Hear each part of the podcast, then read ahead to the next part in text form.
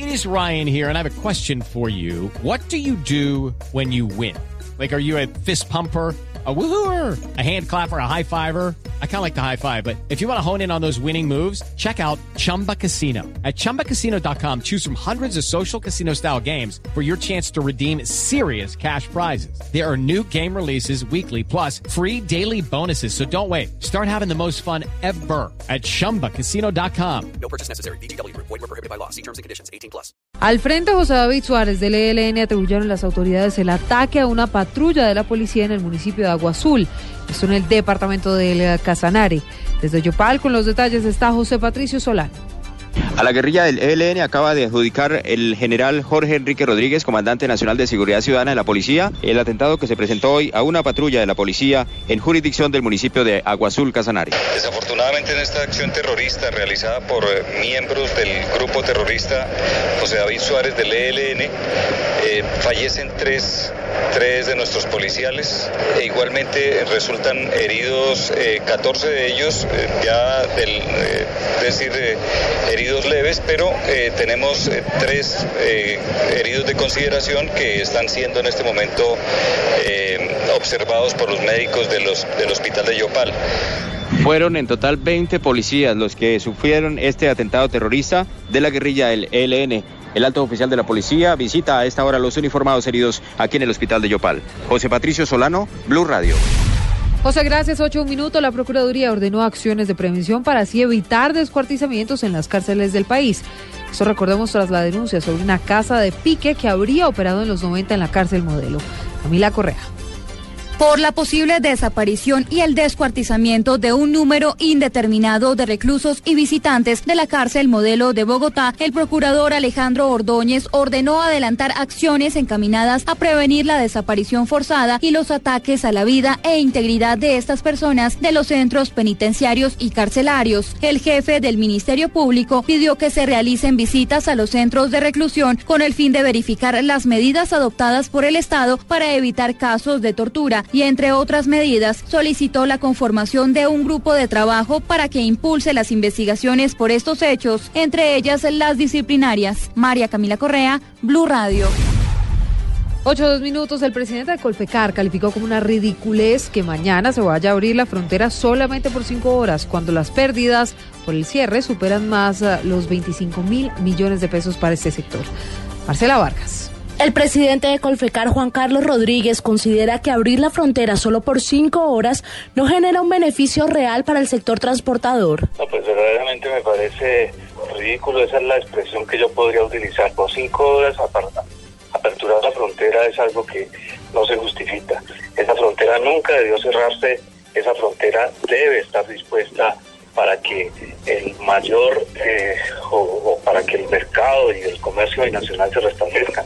Estamos perdiendo definitivamente mucho, tanto Colombia como Venezuela. Rodríguez aseguró que por el cierre de la frontera con Venezuela se han perdido más de 25 mil millones de pesos en los últimos meses. Marcela Vargas, Blue Radio. Ocho, tres minutos, seguimos actualizando las noticias en Blue Radio. El secretario de Educación del Departamento del Cesar, Gerardo Gutiérrez, está en el ojo del huracán. Esto luego de haber resultado involucrado en una pelea en la que presuntamente maltrató a varias personas y las habría intimidado con un arma de fuego. Los detalles, Martín Elías Mendoza. Una propiedad en el municipio de La Paz, Cesar, generó la discordia entre los hermanos Zuleta Aroca y el secretario de Educación del departamento del Cesar, Gerardo Arzuaga Gutiérrez, quien quedó grabado en un video cuando forcejea con varias personas y encuella a una de ellas, al parecer para evitar que siga derribando la pared de un lote que él asegura compró. Efectivamente encuentro unas personas destruyendo la, la pared con un mazo y lo que hago es tratar de, evitar que me sigan destruyendo la, la pared que yo que es mía, además que el lote porque yo lo compré.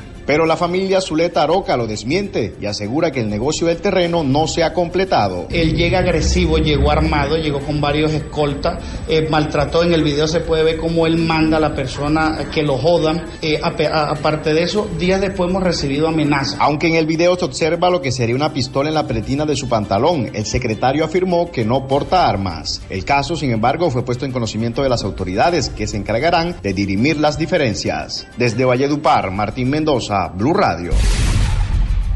Momento de los deportes. Mañana se dará a conocer el plantel definitivo de la Selección Colombia de Béisbol que buscará un cupo al Clásico Mundial de 2017. Fabio Poveda. Trece peloteros han recibido el permiso de Major League Baseball para competir con la selección Colombia. Son ellos Donovan Solano, Dilson Herrera, Mauricio Ramos, Reinaldo Rodríguez, Harold Ramírez, Tito Polo, Jesús Pozo, Carlos Vidal y los lanzadores Tyron Guerrero, Kevin Escorcia, William Cuevas, Gregory Napo y Carlos Mario Díaz. Los grandes ligas José Quintana, Giovanni Urshela, Julio Terán y Jonathan Solano aún no reciben el permiso de sus equipos. Por eso, Edgar Rentería, el gerente de la selección, se encuentra en los Estados Unidos gestionando dicho permiso. Mañana el manager Luis Felipe Urbueta dará a conocer el roster de 28 jugadores que se desplazarán a Panamá el 14 de marzo, donde competirán por un cupo al Clásico Mundial enfrentando a España, Francia y Panamá entre el 17 y el 20 de marzo. Fabio Poveda Ruiz, Blue Radio. Y ahora en Blue Radio, la información de Bogotá y la región. 8 6 minutos. La alcaldía de Bogotá buscará analizar los estudios del metro adelantados en las administraciones de Samuel Moreno y Gustavo Petro para así articularlos a la propuesta de la primera línea. Iván Aldana. El gerente del proyecto del metro de Bogotá, Andrés Escobar, aclaró que los primeros 15 kilómetros del trazado del metro se tomaron del estudio que realizó la empresa española CENER y no de la alcaldía de Samuel Moreno. Y agregó que esa distancia se toma desde Bogotá hasta la Caracas con Sexta. Precisar que los estudios de CENER que se hicieron hace seis años son la base de nuestra evaluación y de ellos confirmamos los primeros 15 kilómetros y están en revisión los siguientes 13 kilómetros. El gerente también informó que los estudios que realizó la alcaldía de Gustavo Petro los están analizando y mirando si son viables desde el punto técnico y económico. Iván Aldana, Blue Radio.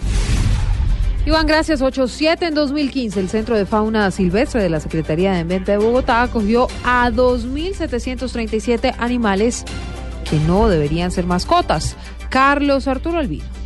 Hola, buenas noches. El Centro de Fauna Silvestre explica que la fauna silvestre confiscada en la ciudad viene de muchas partes del país porque Bogotá es un paso obligado para llevarlos a otras ciudades, dentro y fuera de Colombia. Es por esto que se han apoyado en tres oficinas de enlaces ubicadas estratégicamente en el Aeropuerto Internacional El Dorado y las terminales del Salitre y el Sur. El Centro de Fauna Silvestre ubicado en la localidad de Engativá cuenta con veterinarios, zootecnistas y biólogos que se encargan de hacer la valoración y revisión de los animales recuperados para verificar en qué estado se encuentran. Distrito invita a denunciar a personas que tengan en sus hogares animales silvestres como mascotas. Carlos Arturo Albino, Blue Radio.